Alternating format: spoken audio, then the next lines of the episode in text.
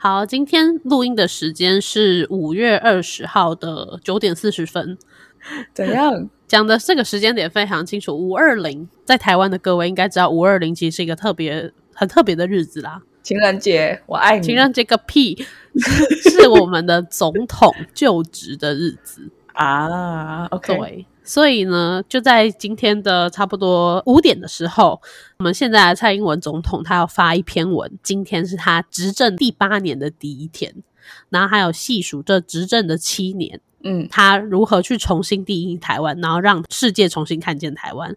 啊，他就特别强调说，从以往可能是透过中国才看到台湾，可是现在呢，可是是直接让大家正面到这是一个台湾这样子，这是一个台湾。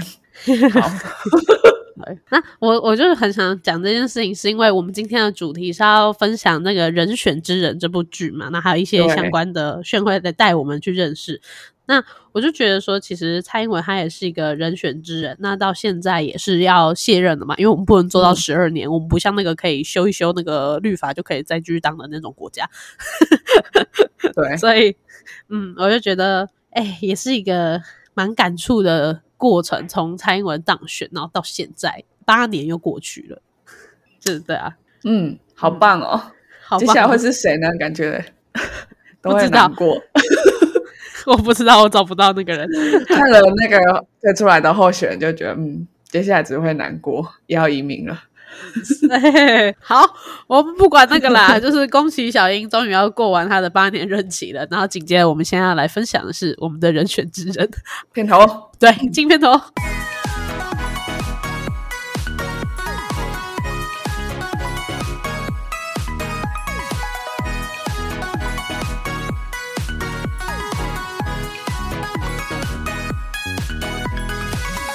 我不知道我老的时候世界会不会爆炸，但我知道再不说出来我就要爆炸了。我是 Alex，我是 Shan。我有时候去 Podcast 的平台搜我们的 Podcast 的时候，我会写我不知道我老的时候会不会爆炸，我会找不到。你好夸张哦！那就是我们分工有多么的信任彼此，这样。你甚至连名字都想不到我，我是常常要去看我们的 podcast 有没有上架的问题啊，还是什么 social media 的问题？嗯，对 我是甚至要推荐我朋友的时候，我都要想一下，嗯，什么呢？你就查世界爆炸应该就有了。你刚才说你就问线好了，我也不知道叫什么名字，超废的，真是负责推广，那不是我工作。那不是我有工作，我剪好就好了。对，傻眼。哎，你看，如果倘若一个政府可以做到，就是大家都互信彼此，然后每个人都各司其职，其实也很不错哦。我我反倒想到，我们行政院其实改组很多次，其实就是在政府院之间没有交流，完全不知道对方在做什么。我们只有两个会，两个人，对，看 透了两个人。好，我们绝对不能从政。没错，我们不在乎别人，我们根本说说冷酷一点，就是至少我们谦虚。这不在我们管辖范围，太太夸张了。我们完全就是在在演我们自己的人选之人。好啊，到底什么是人选之人呢？你要。介绍好了，我今天准备的内容，我觉得篇幅有点多。好，刚刚讲废话太快乐了。好，那我觉得呢，今天有点认真的准备，然后希望可以把最近流量比较低的这件事扳回一城。这样，我不知道最近发生什么事，但是我们，我我猜啦，可能有其他很厉害的有自带流量的人加入吧。对啊，也是有可能是，嗯，对啊。好，但是我们的东西今天这一集很有趣，只是我觉得因为会有使用到里面的台词，然后里面的人讲过的话，或者是直接对他的整个编剧去做评论，所以还没有看的人可能先斟酌一下，你可以看完再来听，看你同不同意。好，那今天的 podcast 就到这边，我们下次再见喽，拜拜。那个还没有看。好啦好啦，没关系。那如果你今天已经看完的话，那就可以继续听下去喽。对，或者是你不介意，因为其实这样也是有一个乐趣，就是如果我们点出来的一些梗或是一些观点，你你有感觉的话，你到时候看你会觉得，哎，好像看到这个段落，大概知道我们在讲什么，也会蛮有趣的。是真的会，嗯，好，那也许有些，我觉得更更更可能有一些人根本就不想看，可是他就觉得到底在红什么，对不对？我觉得今天比较像做给这些的人，或者是或者是看完了之后。但还是不知道他在红什么的人，我觉得比较适合。因为如果你本身就很喜欢的话，那你可能会比较想要看别人说他不好，然后去攻击他吧。我不知道，的确是因为你这样才能拿到多方意见。对啦，对啊，或拿多方意见，或者是去整数一己这样。整数一己，总要知己知彼才能打败对手。对啊，总是要打败不同的声音嘛，这是我们这个时代的特色。这样，没看错。Cancel！Oh my god！好啊，那我先啊，我要我要直接硬切，OK？嗯，对，反正这部剧《人选之人造浪者》它是在 Netflix 上面的台剧，然后好像也会在公视上面播。它的内容不是讲台前的选举的人，你可以看到就是呃，他们他们这次在虽然是说是总统大选，但是几乎所有的。剧情发生的场合都是在幕后，当主席就是出来选的那一位，他的场面没有很多，然后他好像只是在支撑这个整个剧情走向几个大事件，选前一百天、选前十天的时候，他就出现一下，这样对。那真正的主角叫翁文芳，他生于政治世家，就是比较嗯地方政治的色彩比较浓厚的那种政治世家，他爸爸是立委，所以对于。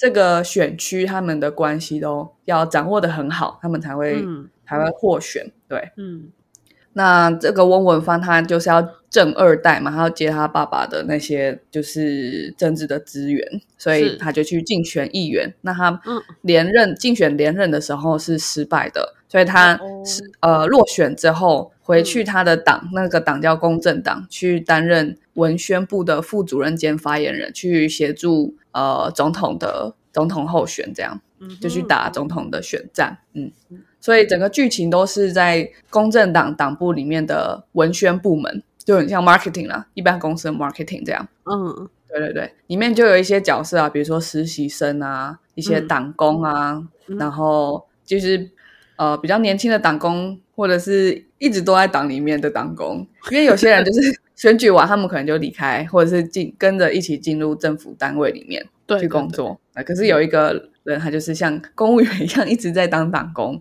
然后还有这个当副主任的翁文芳，还有一个热血青年叫陈家静，他在他在这个党部里面工作了二三十年，这样他们全部都为了这个党的理念，呃。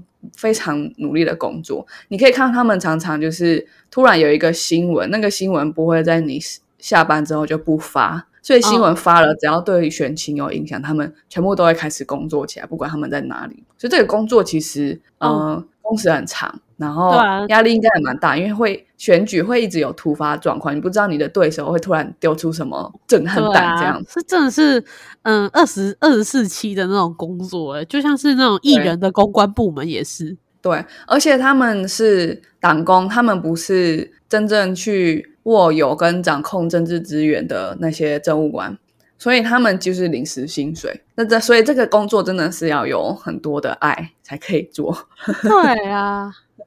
好，反正它整个大概的剧情就是这样。那我觉我一开始看的时候觉得很特别的是它的编剧，编剧简丽颖跟验视机。然后我就就是虽然我对什么也呃剧场却没有很了解，然后对于什么那些什么温朗东这些人没有很了解。嗯，对，但是他们好像都不是真的有在政党里面有很多的工作经验，比如说验视机，他好像有当过幕僚还是什么吧，但简历完全就是一个剧场人，所以就想说，为什么这部剧我在看的时候有那么多很真实的情感，还有很真的是很。政治的，在在政治领域工作里面的人会遇到的问题，就是为什么他们可以把这件事情做得那么的实际？因为我一开始，因为我一开始看到人选之人，我会以为他不管是他可能是要搞笑啊，或者是把选举的尔虞我诈讲的非弄得非常的夸张，然后戏剧化，有点像实习医生吧。真正当医生的人或者在医院里面工作的，应该会觉得跟实习医生的距离很远。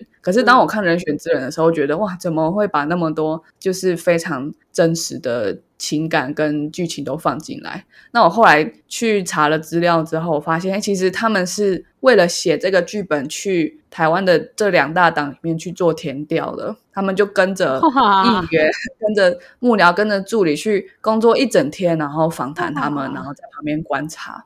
嗯，对，所以其实是非常的，我觉得非常的一手吧。你可以，你几乎可以看到他们就是收集来的资料是直接变成演员的台词。对，哇，那真的很有趣，就是你会知道，真的知道他们的一天在干嘛。对。我我记得我也看过一些其他，比如说比如说美剧啊或日剧这些政治剧，他们的他们那种权谋啊，虽然都很精彩，可是他们讲的台词都会觉得那个不是一般人沟通的台词，是像宫廷剧的的的人的讲的话，你绝对不会拿拿来日常生活中讲。对，可是这部剧被大家称赞的其中一个原因，就是它的呃整个剧情是很有真实感跟很有日常感的。嗯，对。比如说，他们的里面的演员就会说：“嗯，手机有那么好看吗？这样滑手机滑那么久，手机有那么好看吗？这样。”我觉得连本土剧都不会有这么一般人，我觉得台北人啊，一般台北人会讲出来的这种很日常的对话，我觉得很特别。OK OK，对。那他们一开始，所以这个真实感，我刚刚讲是填调嘛？我觉得有三点特别特别有趣，因为他们在填调的时候，真的有发现说，哎，女性政治人物很容易受到性性相关的骚扰，比如说粉砖会收到情书啊，或者是什么呃，选民叫他跟他结婚这些很越线的话，他们都必须要接受，因为那都是一一张选票。然后另外一点就是，呃。他们在剧里面其实蛮多的主线围绕在职场性骚扰这件事，然后后面我们有个听众投稿，会他会他觉得这部剧根本就没有在讲政治，他觉得就是只是在讲职场性骚扰，这是他的想法。也也，但是不管你同不同意，他就是成他的比重就是还蛮高的，在讲职场性骚扰这件事。对，而且我觉得还蛮有趣的，就是职场剧一定多多少少，如果你真的很仔细去做填调，一定会有性骚扰事件。对，那对，呃，这个编剧验尸机他就说，就是因为他们就是在填调过程中就直接亲眼目睹了政党发生的性骚扰事件，但是很难处理，因为嗯，这是政党里面的事情，然后通常这种事情会被公开出来处理，那你那你一定会被你的对手处理。对对对，所以他很麻烦，就是这是他们甚至就直接写到剧本里面，他们就有几段几几集在讲这件事情，这样。哦。然后或对啊，然后或者是疫情的期间嘛，疫情的期间就有有，我觉得这很好笑。他说有议员在疫情期间收到民众拿着一罐黑黑的水，然后民众跟他说这个是疫情的解药，然后一般人可能就会觉得哦笑哎，就就可以离开。可是民意代表不行，他要他要回应那个人，然后他要承接他的情绪，所以里面剧中的那个演翁文芳的。这个角色的人，他就说啊，当了四年的议员，就像是做了四年心理智商一样。嗯，的确是。对，你要承受他们很多很高涨的情绪，不管是被煽动出来的对另外一个党的敌对，或者是对他们生活不满意，你全部都要去接受，你都要，你至少都要让别人感觉到你有在倾听，这样。因为就是民意代表啊，他就是要收集这些民意。对对。然后另外一个是他除了填调去呃真的了解实际的政治工作的，嗯，他们的用语、他们的日常之外，他们的剧本在书呃在在编写的时候也是跟着演员而写的，所以他不是先哎想说先写完然后再去想说哎那这个角色给谁写？他们那时候是先确定啊，先确定谢盈萱要去演。对翁文芳这个女主角的时候，他们就想说：“哎，谢盈萱她这个人有可能会有什么样的感觉？她可能在她四十多岁的时候，这个四十多岁的女性会有什么样的？呃，她可能会怎么讲话？她可能的形象是什么？她的台词应该是要怎么样？”这是很剧场风的事情。如果是拍电视剧或者是电影的话，比较不会做这件事情。可是如果是剧场，就会，因为他们很常是一个剧，他们的剧团就是这些演员，然后这些编剧。对，哦，原来是这样。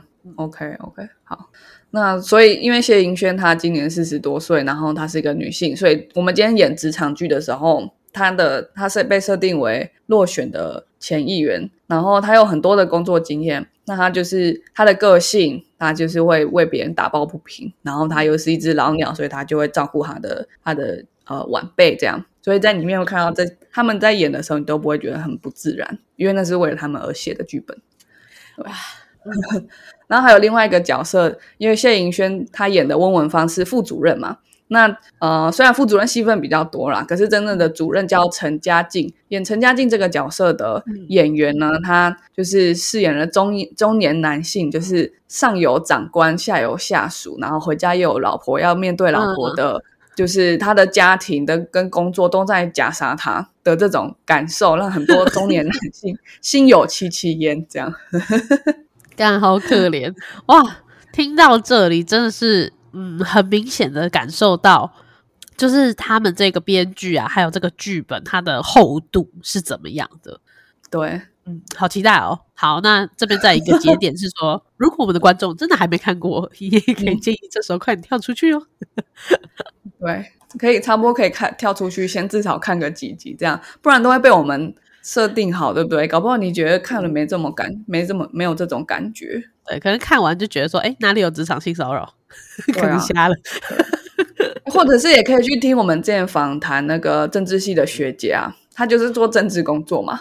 是是是，对啊。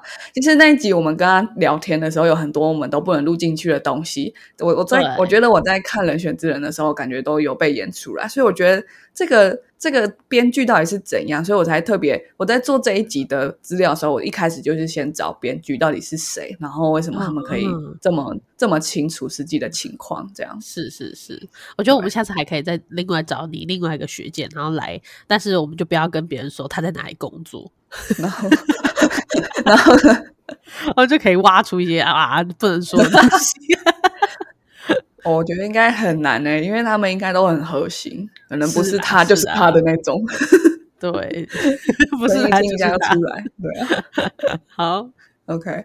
但是呢，这个我们不能都一面倒嘛。对对对，我觉得我之所以会做这一集，其实就是那个听众投稿，算算是我朋，就是他，他其实是我朋友啊，只是他。他看到我转我自己在看人选之人的时候，我会拍一些呃片段，我觉得特别有意思的。然后他就他就回我动态说你你喜欢吗？这样，然后我就说啊不错，我喜欢这个台词。这样是，他就说他很不懂，那他就他就很有诚意的写了，感觉有多少字啊？一千字吗？他自己声称有一千字啦。他说一千字没有。好，OK。他的投稿，他叫他的投稿，还有自己下标题，很可爱。那我们就听听，我们我觉得，我觉得我们今天就练习自己是民意代表，好不好？我们练习去听别人的的想法，接受他的民意，好。对啊，不然我觉得当然太一面倒了，爱这个剧了。是，就是当然是可以爱啊，只是如果如果今天有人跟你相反意见的时候，你你也可以听听看嘛，对吧？好，那他的他的标题叫《造浪造浪者之不敢明说的心得》，是。好，我就直接念哦。这从这边开始都是他的想法。他说：“因为我的朋友都说我不看台剧没有台湾价值，所以我又特地 挑了一部 Netflix 上面排名前面的台剧来看。”再提一下，你是他那位朋友吗？我没有哎，我我们没有那么常聊天。哦，还是 我想说，哇，你也太在乎这个台湾价值，还好不是？真的不会。看不看台剧跟台湾价值关系什么？然后还有台湾价值到底是什么？跟这这两个东西都很诡异，好不好？台湾价值是什么鬼？对啊，好，我我好，我要继续念。好，这才让我想起为什么我不看台剧。我的简单背景介绍，就我一般都是看日剧为主，我偶尔会看美剧跟韩剧。台剧只有在很多人一直特别推荐的时候才会看。那他觉得。火神的眼泪、华灯初上，还有大战时代还不错，哎，所以其实他红的几部他都有看了，我觉得 OK 了。我跟他也是一样哦，我也是看日剧为主，然后偶尔看美剧跟韩剧，台剧我也几乎都不看。哦，那我跟他可能一样的句子，只是我会换成觉得火神的眼泪啊，还有当时那个麻醉风暴，还有我们与恶距离还不错。麻醉风暴是不是有点有点久了？有一跟二对啊，都很好看，可是也是真的很久。但那时候是第一次公式的剧这么好看，然后直接打在大家面前这样子。哦，原来如此。我都没有看呢、我华灯初上没有看完，然后火神眼泪我也没有看，大债时代我也没有看。我 我觉得这些都还好，其实我还是比较喜欢麻醉风暴跟我我们娱乐的距离。我娱乐我很喜欢，娱乐我有看，好，那我们是政治台嘛，我们一定要做对这一集啊，对啊，对蹭一下流量。OK，好好，那我继续念哈。所以嗯他这次特别挑了《人选之人》造浪者来看。那他的想法是，本来以为这是一部讲台湾大选的剧，而且他最开头的时候就自己说是造浪者。我以为嗯依照字面上会是一个很宏大的议题，而且又是总统大选，包含字面解释的就是要造出一个浪潮。嗯哼，OK OK，make、sense。好，前面几集涉及的议题非常的多哦，这边就非常的有暴雷喽，就是大家斟酌哈。我们已经一直在嗯告诉大家有爆有雷了，嗯，好，包含新著名、环保、face、选举操作、性别不平等、同性恋等等等，是一个很好的开局。结果到了嗯后面四集左右吧，讲的就很明显的有局限性。虽然说还是有选举的阴谋，但基本上都是处于戴立人演的那个立委 前面搞出轨。哦，反正嗯。里面就是有一个角色，他是呃部长，什么部长忘记了，然后他他要出来选副总统，这样对，然后他搞出轨，这个剧情就是这样。好，然后还有同一个女生遇到的性骚扰，就是那个戴立人演的部长这个角色跟嗯。呃跟那个另外一个叫什么啊张雅静这个公正党的党工之间的性关系，对，嗯，反正他们公正党的敌对党里面有代理人，这样。对我觉得我很好难好难记这些名字哦。好是 OK，好，后面几乎就重心都是在搞这个出轨跟性骚扰之间的内心挣扎以及中间的纠葛，小三失败的复仇，加一点点不重要的男性工作顾不到家里的主题。我如果要看这样的剧，我去看《甄嬛传》，我去看《佳明的味道》不好吗？那还更狗血、更精彩。首先刚刚有提到说，呃，哎这边可能会有一些剧透嘛，像是新著名环保 face 选举操作、性别不平等、同性恋情等等的，哎，这些不就是台湾现在 face 到的哦、就是面对到最大的事情吗？对对，可是它其实好像只有八嗯集。啊对，我觉得不错啊，编剧也是还蛮不错，把 top 前几的这些议题全部都抄下来，然后去做，可是是真的还蛮不错的。所以会觉得很贴近啊。对啊，嗯，不过后面说到后面好像 focus 在这些，那的确可能会比较可惜了一点。OK，你要容易同意别人，前面你也同意，这边你也同意，好，OK。是啊，那他最后就说，就是嗯原本有很多议题可以深入的去演绎、去琢磨，然而故事线却挑选了出轨、性骚扰这些，其实跟选战没有更直接的关系。嗯随便换做一个背景，像是什么豪门纠葛等等的，他看过很多剧啊，我觉得他那个信手拈来。什么豪门纠葛等等，也完全可以拿来做这个议题嘛。嗯，整部剧后面完全就是把大的议题往小处去做。本来我还在期待后面可能会有第二季能够讲一些更有深度的内容，然后就在最后一集匆匆的选举倒数，选举结束，然后他们支持的候选人当选，绝剧中啪结束了，这样这是他觉得很恨很遗憾的地愤，恨不平，对，他非常的愤恨。对，他一直跟我说哈，害我浪费了两天，这样害我浪费那么多时间。哦然后我就说你哪一天没浪费时间？他或许会比较想要觉得说，这个标题会比较不像是人选之人造浪者，会比较像是人选之人之性关系之间的什么人与人之间的距离之类的。人与人之间的距离，那可能真的是人选之人之人与人之间的问题。对对对这，是我们公投的那个吧，公投内容吧。嗯，不过我还是会蛮期待去看的啦。也许就是透过不一样的角度，可以看到不一样的东西，或者是我可能也会跟他一样有这种愤恨不平的心得，也说不定。我那时候我没有任何的期待，我只是觉得为了谢颖轩而看，因因为我蛮喜欢这个演员的。对，嗯然后所以我原本还以为他会很搞笑，是啊，对，结果没有哎、他认真的演很好哎、嗯，好不好把那个两千年初的那个陈水扁受到枪击案，把它拍拍成一个 会更好看。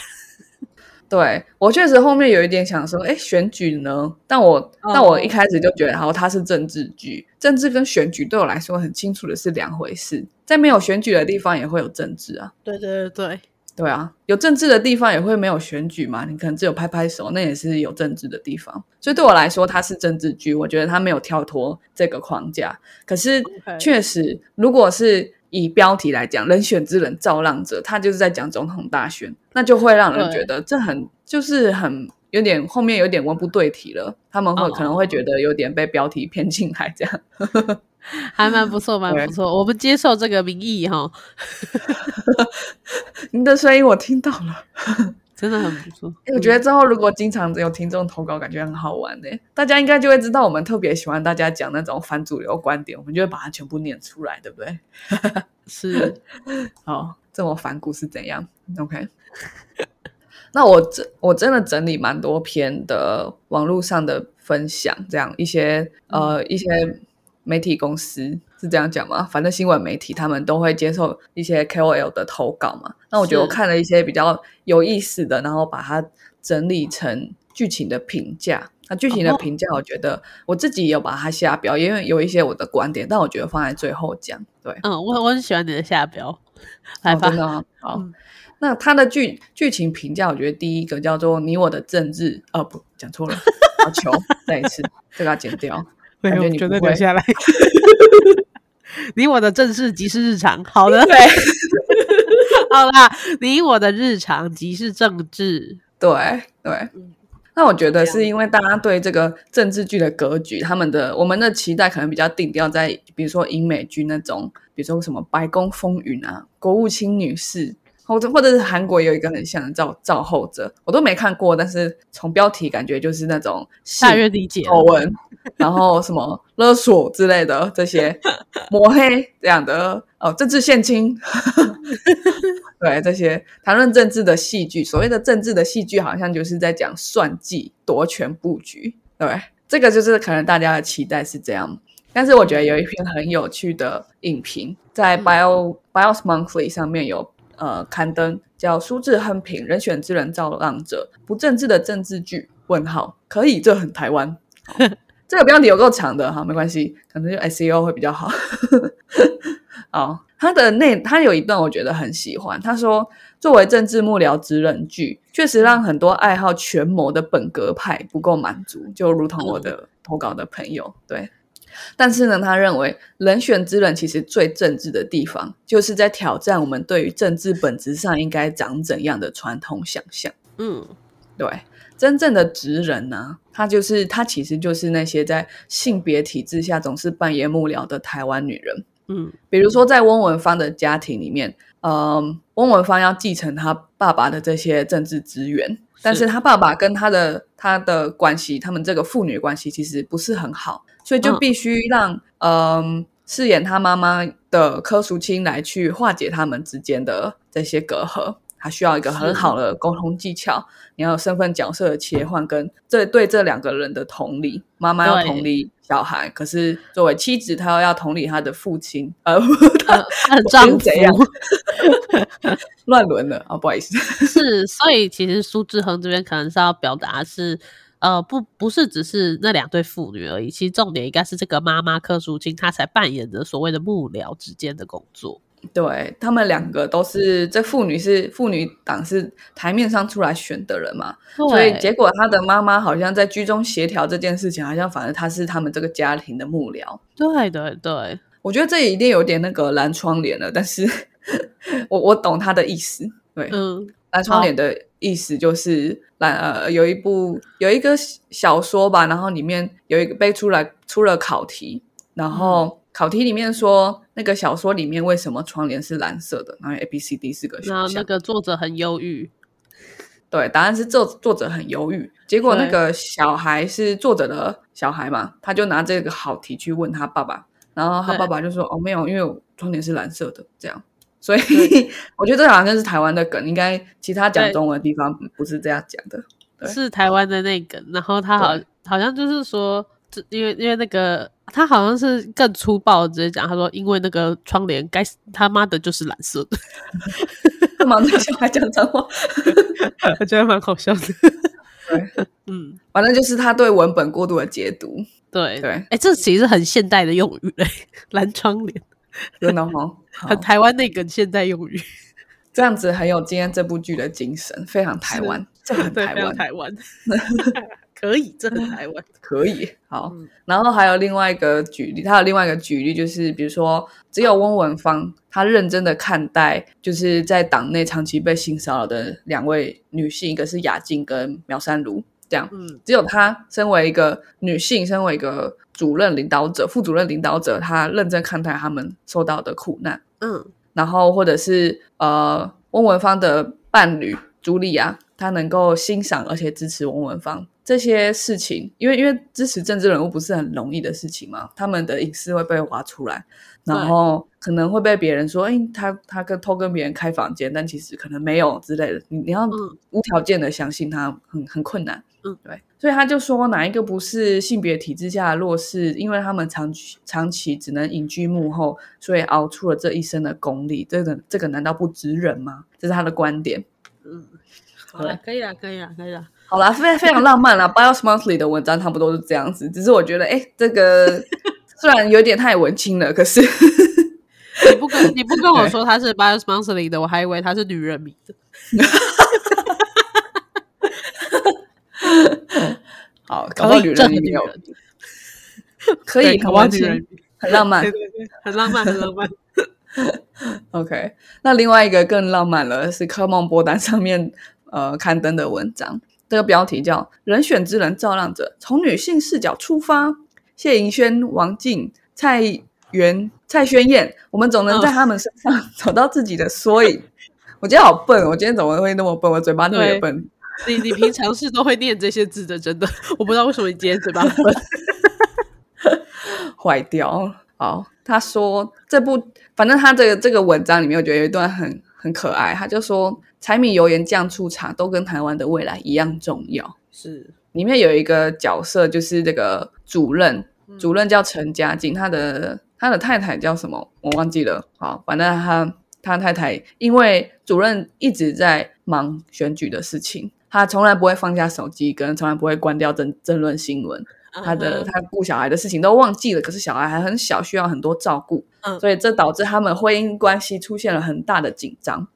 所以呢，呃，老婆就离家出走，就去回回回到娘家去住，这样。嗯然后呃，老公就回来求情，然后这时候老婆就说：“我希望我们两个人之间是沟通，我想要你可以明白，我们两个人的嗯工作一样重要。就挂号他老婆的工作是插画家，然后是挂号陈家静真的有说过，啊，我的工作就比较真的比较重要啊，画插画对台湾会有什么影响吗？不会，这样 就是陈家静说的话，不是我。他情商很低耶，等一下，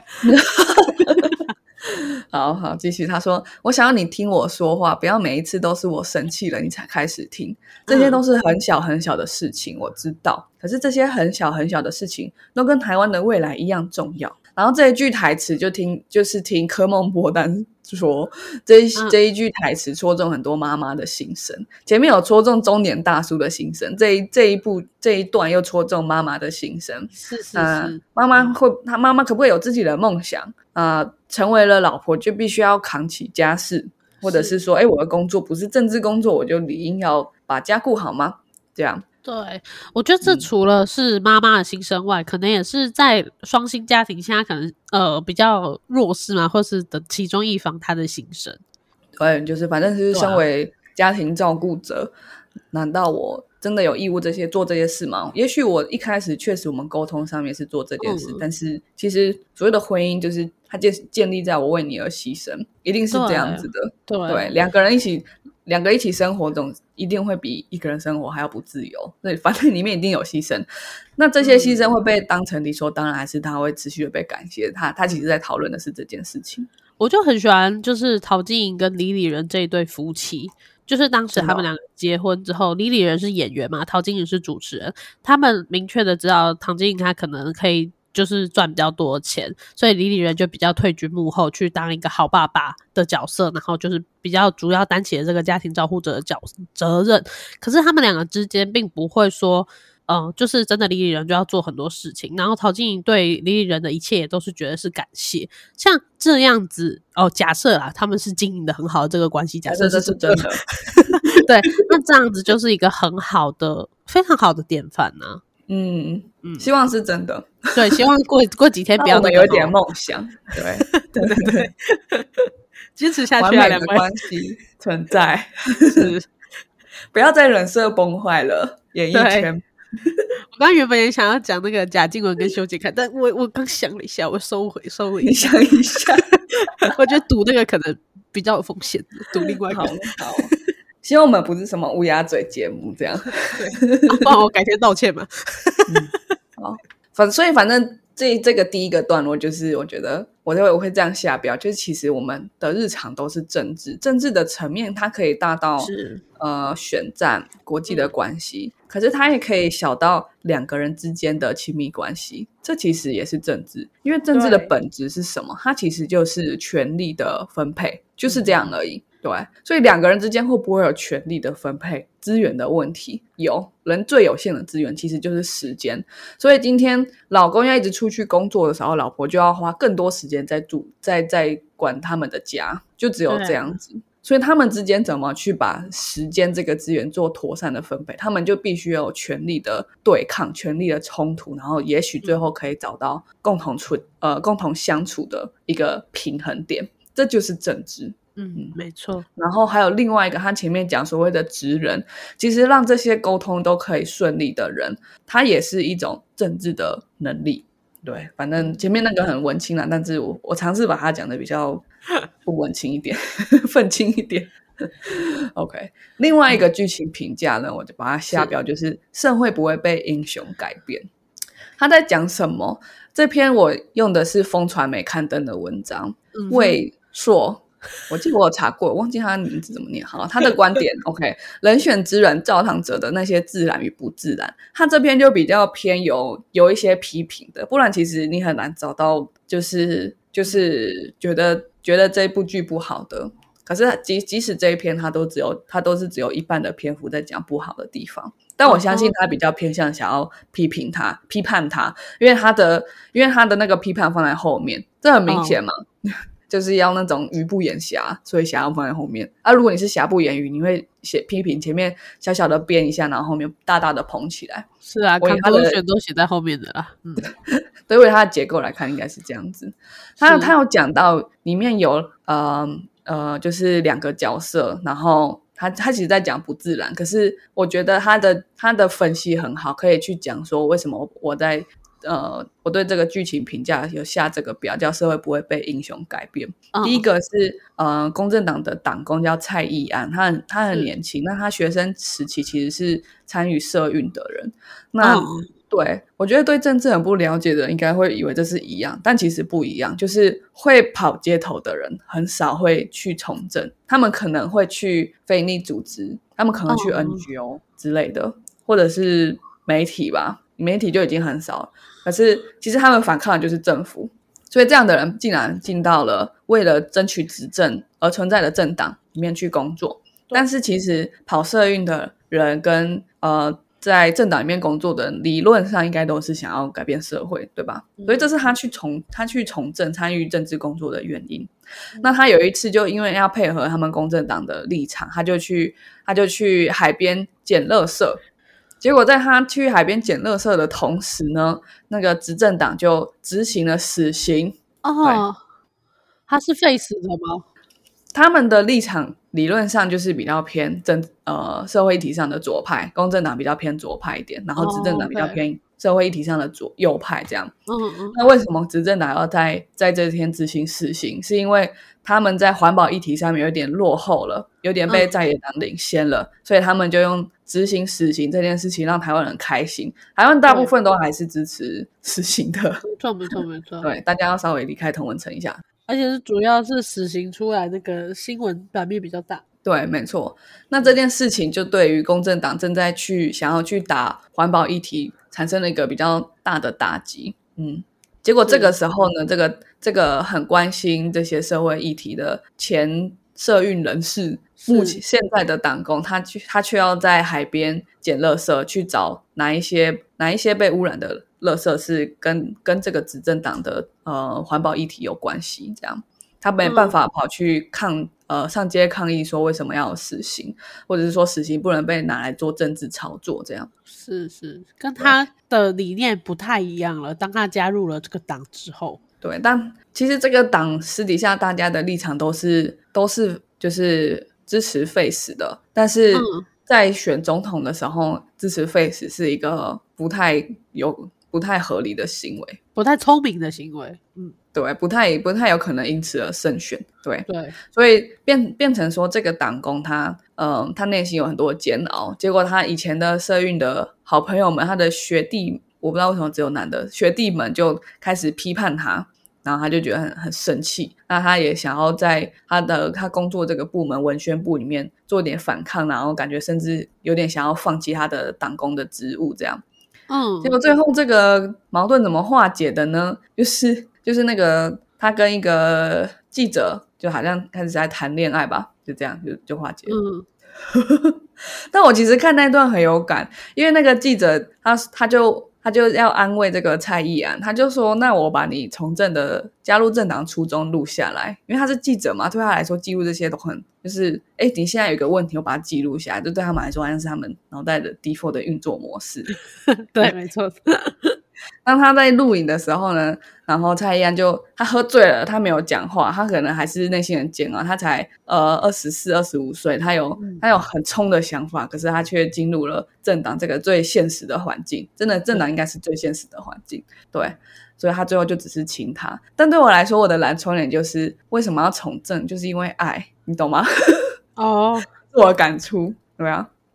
不然你你没有爱，你怎么有办法让自己深陷这么大的矛盾，然后仍然待在这边？因为你相信你比过去还要更有影响力了。比起身为一个社运的其中一个人，好像他觉得他在党里面身为一个党工，他的影响力更大。这样虽然他内心有矛盾，可是他对台湾还是有爱，或者他对政治还是有爱，他对他对改善这个环境是有爱的，所以他这是他从政的理念。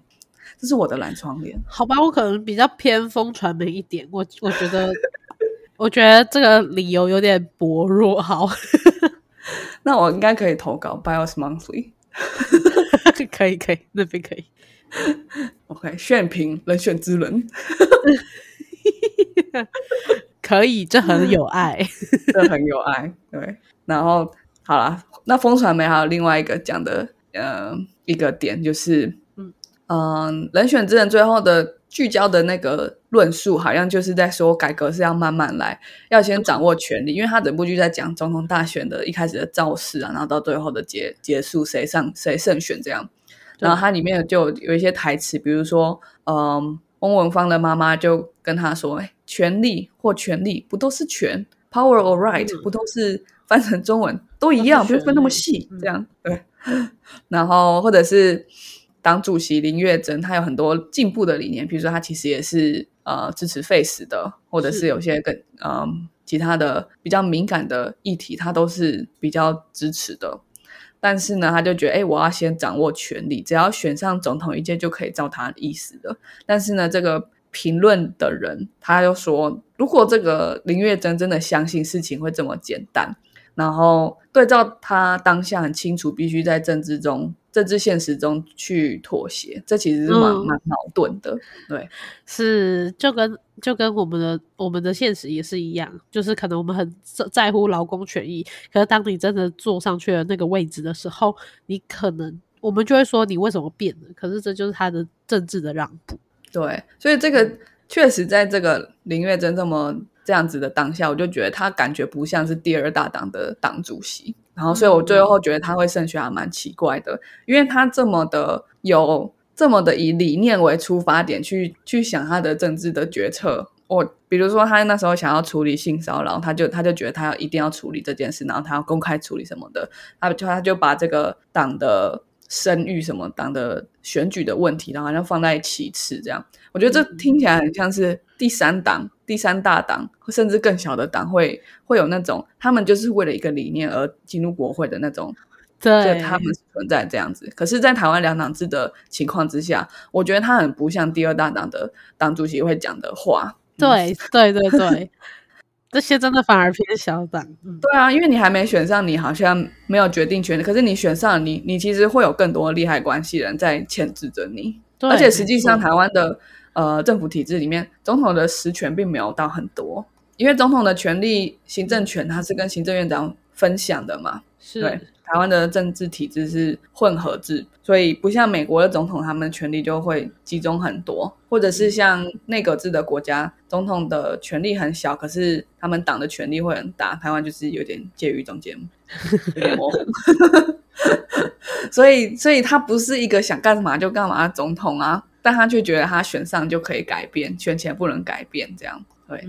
我那时候确实觉得这一段是稍微有点出戏，可能他们填掉没有办法跟着总统吧，呃，对，或者是填掉 没有办法那么的到核心吧，对对，跟着总统可能太多事情都不能写了，对啊。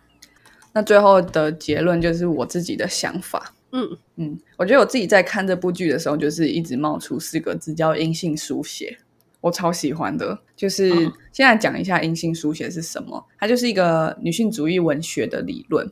嗯，为什么是阴性的呢？难道代表我们原本的书写是阳性吗？其实是，对，对，其实是。比如说我们在写高中的时候学作文，好了，它就是要有起承起承转合嘛，什么凤头猪肚豹尾这样。但是。但是，身为一个人啊，我们的人生没有起承转合，也许可能每天都起承转合，也可能一生都在起，那你也是很棒；或是一生都在转，那也很可怜。对，所以其实，嗯，这些规则是谁定的？社会定的。所以在我们的人生、生命经验之上，甚至连时间，一天有二十四小时，这个都是建构出来的。那这个社会是什么社会？是一个父权社会。如果你也同意这件事情的话，那你几乎可以同意所有建构出来的东西都是父权的，都是阳性的。所以，其实我们几乎可以说，现在有的规则其实都是阳性规则。对，其实都是阳刚性的规则。嗯，没错。所以，光就连书写或者是文学这件事情，它本身怎样是一个好的小说，怎样是一个好的散文，怎样是一个好的剧本，这些东西可能都已经被被规定了，被被结构化了。嗯。那今天阴性书写就是要打破这件事情，所以其实这个东西也跟解构主义很有关系。它直接把这个社会去解构了，你必须要解构它，把它 unpack 之后，你才会看到它里面的问题是什么。嗯哼，对。那也因为需要做阴性书写的，常常是没有办法被发生的团体，所以它也很多都是女性经验，少数的经验。嗯，可以，这很女性主义。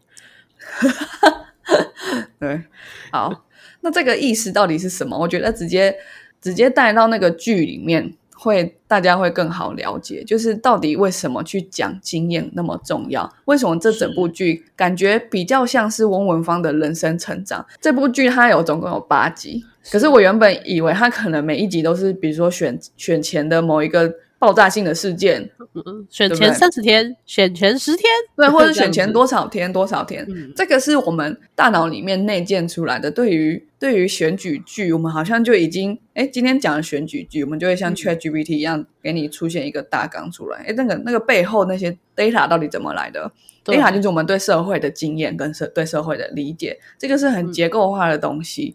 因为我们身处在这个社会里面，所以我们几乎每个人都会有差不多想出来想到的方法。可是为什么这这个剧我觉得那么有趣？是因为他一开始在讲翁文芳落选，最后的一集又在讲说翁文芳决定要再出来选，然后他他整整个呃整个剧情里面党主席也没有出来过几次，然后。整个都是在讲，翁文芳他他怎么样了？他遇到什么事情了？他整个剧的立法比较像是翁文芳小世界的立法，对。可是他的剧名却叫《人选之人造浪者》，当然这个剧名感觉是最大争议的来源。只是我觉得，如果剧名好随便这样，如果我们不要先讨论它文不对题的的可能性的话，我觉得它就是一个很好的音性书写的的内容。但是真的念纯文学的就不要。就不要呃变小了一点哈，就是我也不是念纯文学的，我只是觉得哦，在我学过的呃粗浅的女性主义理论里面，我看到了这样的这样的现象了。是，对对对。他为什么从一个个人的经验，好像整个镜头都是翁文芳的镜头去讲政治这件事情？他为什么不按照什么呃白宫风云国务卿女士的这种规格，或者是所谓哎我的理解去书写。我甚至看到 PTT 的政治版上面就真的也有人觉得，哎，他就是他根本就都聚焦在呃女性的权利的问题。可是其实也有很多人就是回应说。如果我今天只是把现实生活呈现出来，你就觉得在丑化男性的话，那你可能很有问题。你真的要了解一下社会是怎么样。对，好，但是但是回过头来，就是呃，我觉得我们可以想一下这件事情为什么它很特别，跟它很有趣，还有它为什么打破我们的框架。那我觉得打破框架，被框架被打破那一刹那，真的是一个很舒服的感觉。就像开天眼的感觉啦，说真的。对对对，好。嗯，比如说，比如说，为什么为什么他用个人经验去讲什么选举这件，或是政治这件事情？你可以想一下，里面很多的围绕在性丑闻，我们就直接来讲性丑闻好了。是。今天像赵昌哲这个已经当到了立法院长的人，从部长又当到立法院长的，他这么位高权重，他的性丑闻才会变得如此重要，举国关注。因为他的性丑闻是一个可以被拿来攻击的，或是需要被拿来防守的点。这件事情连接上整个父权社会里面的利害关系的结构，它是很父权的。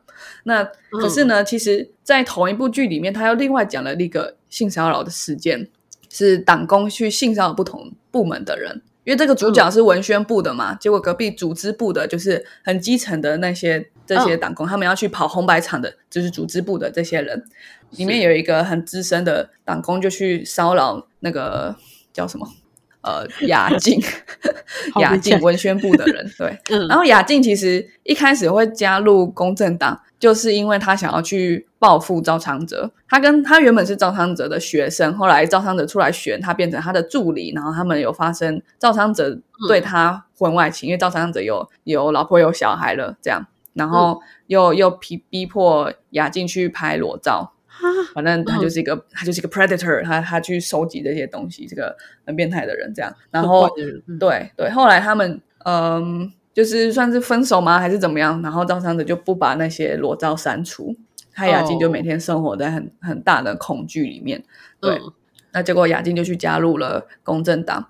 结果他在选举的期间，就结果结果又遇到另外一个党工去性骚扰他，然后他就给他过肩摔，这样，然后就造成这两个党之间啊，不，这两个部门之间有点有点紧张，这样。结果呢，嗯，翁文芳就他就很努力的去调查这件事，他就发现，哎，组织部其实之前有一个另外一个女生也是被同一个人性骚扰，而且是长期的性骚扰，嗯哼，然后后后来甚至被变被呃被职场霸凌，他就不得不。辞职这样，因为没有人要帮他。对，当这件另外一个呃与性别权利不平等相关的事情发生的时候呢，党主席想要处理，呃，翁文芳他是副主任，他是发言人，他也想要处理，然后雅静也被鼓励了，他也想要处理，但是他们都被整个党劝说以大局为重。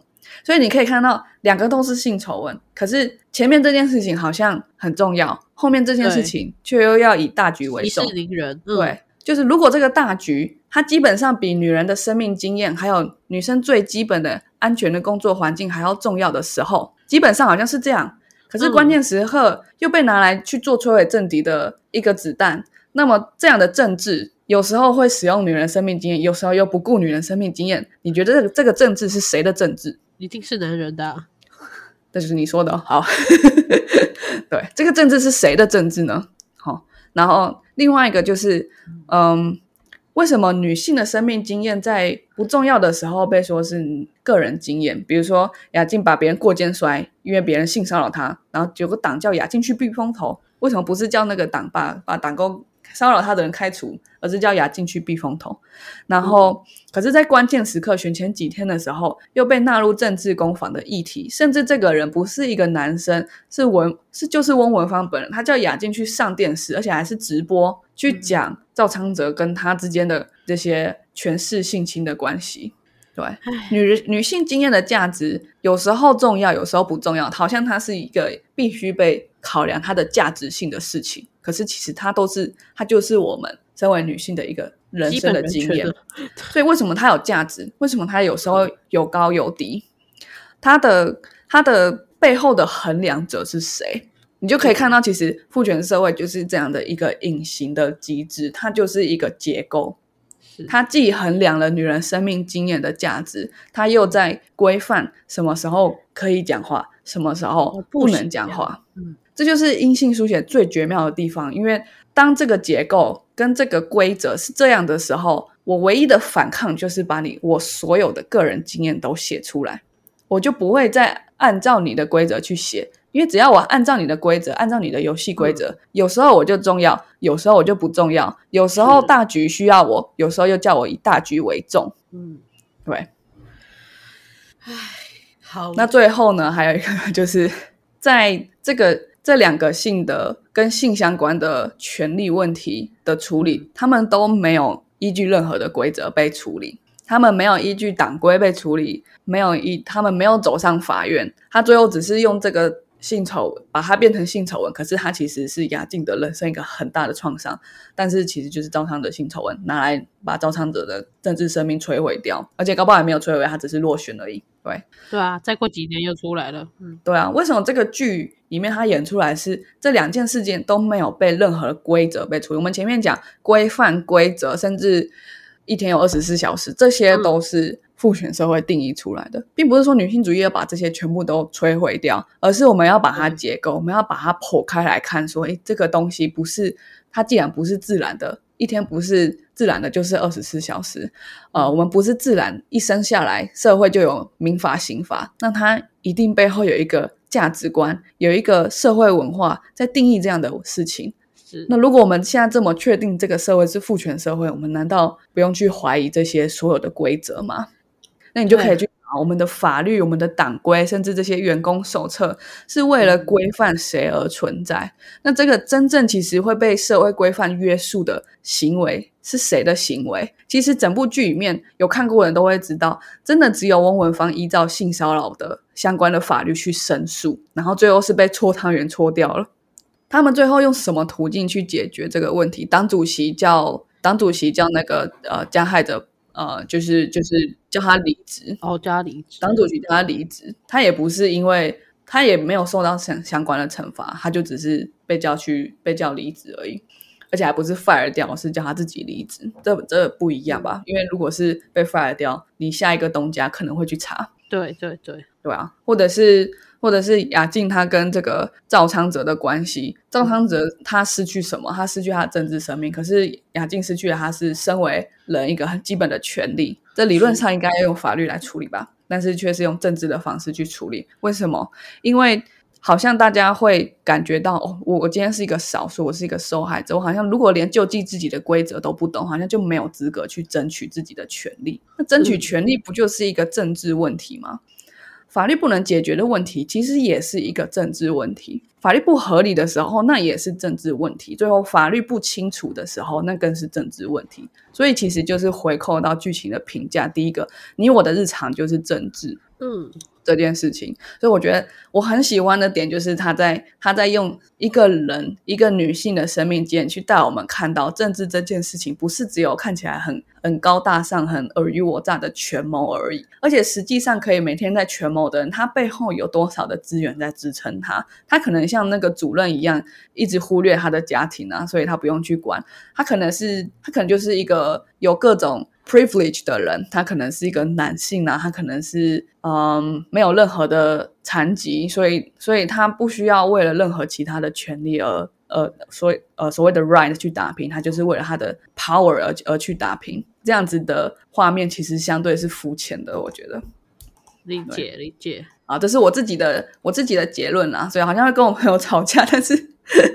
对，但是就是我觉得是从一个从女性的身份去了解政治，然后去感受政治对每一个人的影响，是很很有很有趣的一部剧。我觉得，嗯，我我觉得这样子今天这样听下来，从你的自己你这边的结论，跟你朋友的结论，还有大家很多评论，不管是正面的或者是负面的。我觉得其实大家都很有道理，而且大家在看这部剧的时候，其实每个人的观点不一样。如果你今天是一个男性，你已经享受到了这个社会给你的甜头，你也许就会觉得说，这件事情可能不是那么重要吧，以大局为重是合理的。那如果站在我们这些女性，然后曾经我们也有过怎么样的经验的话，我会觉得不行，你就是要站出来，你就是要以法律去去做这件事情，去去告他，去申诉这样子。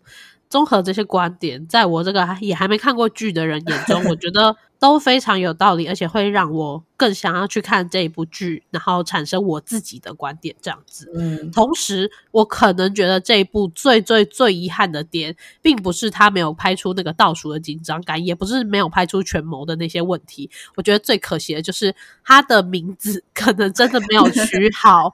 对，如果。因为大家如果看到人选之人，他进来，他会有一份想象，就像你看到《冰雪奇缘》，你就会想象说这一部剧里面有冰雪。对，如果他在一个沙漠里面拍没有冰雪，我就觉得哇的 hell。对，所以我觉得可能这一部他是名字没有特别的取好，他也许着重于在诶，就是谢颖轩的这个主角的角色去塑造，可能会更贴合一点嘛。但是这样市场性就会很小，你别你别忘了，它是在 Netflix 播的，它的呃 Netflix 的东西都是很中庸的，然后很行销的，所以我我觉得它这个标题就是看起来很 catchy，有没有？就是我就会想点进来看，The Wave Maker，我听起来很 sexy。对，那可能人选之人就换一下吧，就是造浪者可以保留之类的。我我不知道，但当然还有另外一个点，是 因为它是 Netflix 做的东西，Netflix 自己做的东西通常都会它既多元，可是其实又中庸，所以你就可以看到像我朋友。呃，这个听众了，听众的投稿，他就他就觉得，他就列举了前面那些议题。其实我我感觉每一个议题至少都可以用两三集去讨论吧。可是他在四集里面就当然这么多议题，每个议题就只是点过而已。对对，然后就是真正懂这个议题的人，就觉得你怎么只讲那么一点点？然后不懂的，我觉得他可能也还是不懂吧，因为真的真的只讲一点点。所以我就会觉得，哦，他他轻轻的踩了这些议题，而且他其实有一个议题完全没有踩到。很特别，大家都没有想到，就是我们的总统大选，它里面完全没有演国家的议题。台湾的总统大选的剧里面，居然去没有演出来台湾价值，我呃亡国感。对，我们的国土，我们的对，在到底是到底是。不跟中共好就会毁灭，还是跟美国好就会毁灭？这个其实根本就是我们选举七八十趴的东西的议题，他完全没有演。对，每年都要吵一次。你敢不敢说自己是中华民国总统？每年可以，这很 Netflix。而且他选前倒数三百天，我觉得不可能没有讲到二二八，不可能没有把这件事拿出来讲。对，没错。而且，但是他一开始就讲那个什么公正党什么，他党是虚构的啦，所以也许在那个虚构的台湾没有二八八，然后也没有国家认同的问题，还是避重就轻了一些些。对对，所以我就觉得嗯这很 Netflix。好，但是他他把女性经验就是可以写的很深啊，毕竟这个比较正确一点嘛。是是是是，对啊，还不错啦，嗯，很。其实这样听完，其实我期待差不多从十二分有降到可能九分这样，就是还是有一点降，对对对，但还是很高，没错。OK 啊，但我觉得真的以，我觉得这是第一第一部做的这么好，然后又这么贴近的一个一个政治剧，然后属于台湾人的剧，我觉得很很棒了，真的。对啊，它要兼顾市场性嘛，对不对？是啊，是，而且总之还是有呃。就是不是都是女性观众嘛，对吧？对啊，不然他这个这也很政治啊，你不能只讲一个声音的，那你可能是利益关系呃利害团体，你可能就不是政党，你就是要多元又中庸，像 Netflix 一样。不愧是我家大恩。好，那最后呢，也推荐我们的听众朋友也可以去看这一部《人选之人造让者》，然后把你的呃心得啊，或者是你已经看过，都可以分享给我们哦。我们下次搞不好可以同整一下跟大家的想法，然后再一起来分分享一下这样子。好，如果你也希望你的投稿，或是你希望我们做哪一集，然后把你的声音加进去的话，都可以投稿给我们。没错，好，那我们今天的 podcast 就到这边啦，我们下次再见喽，拜拜，拜拜。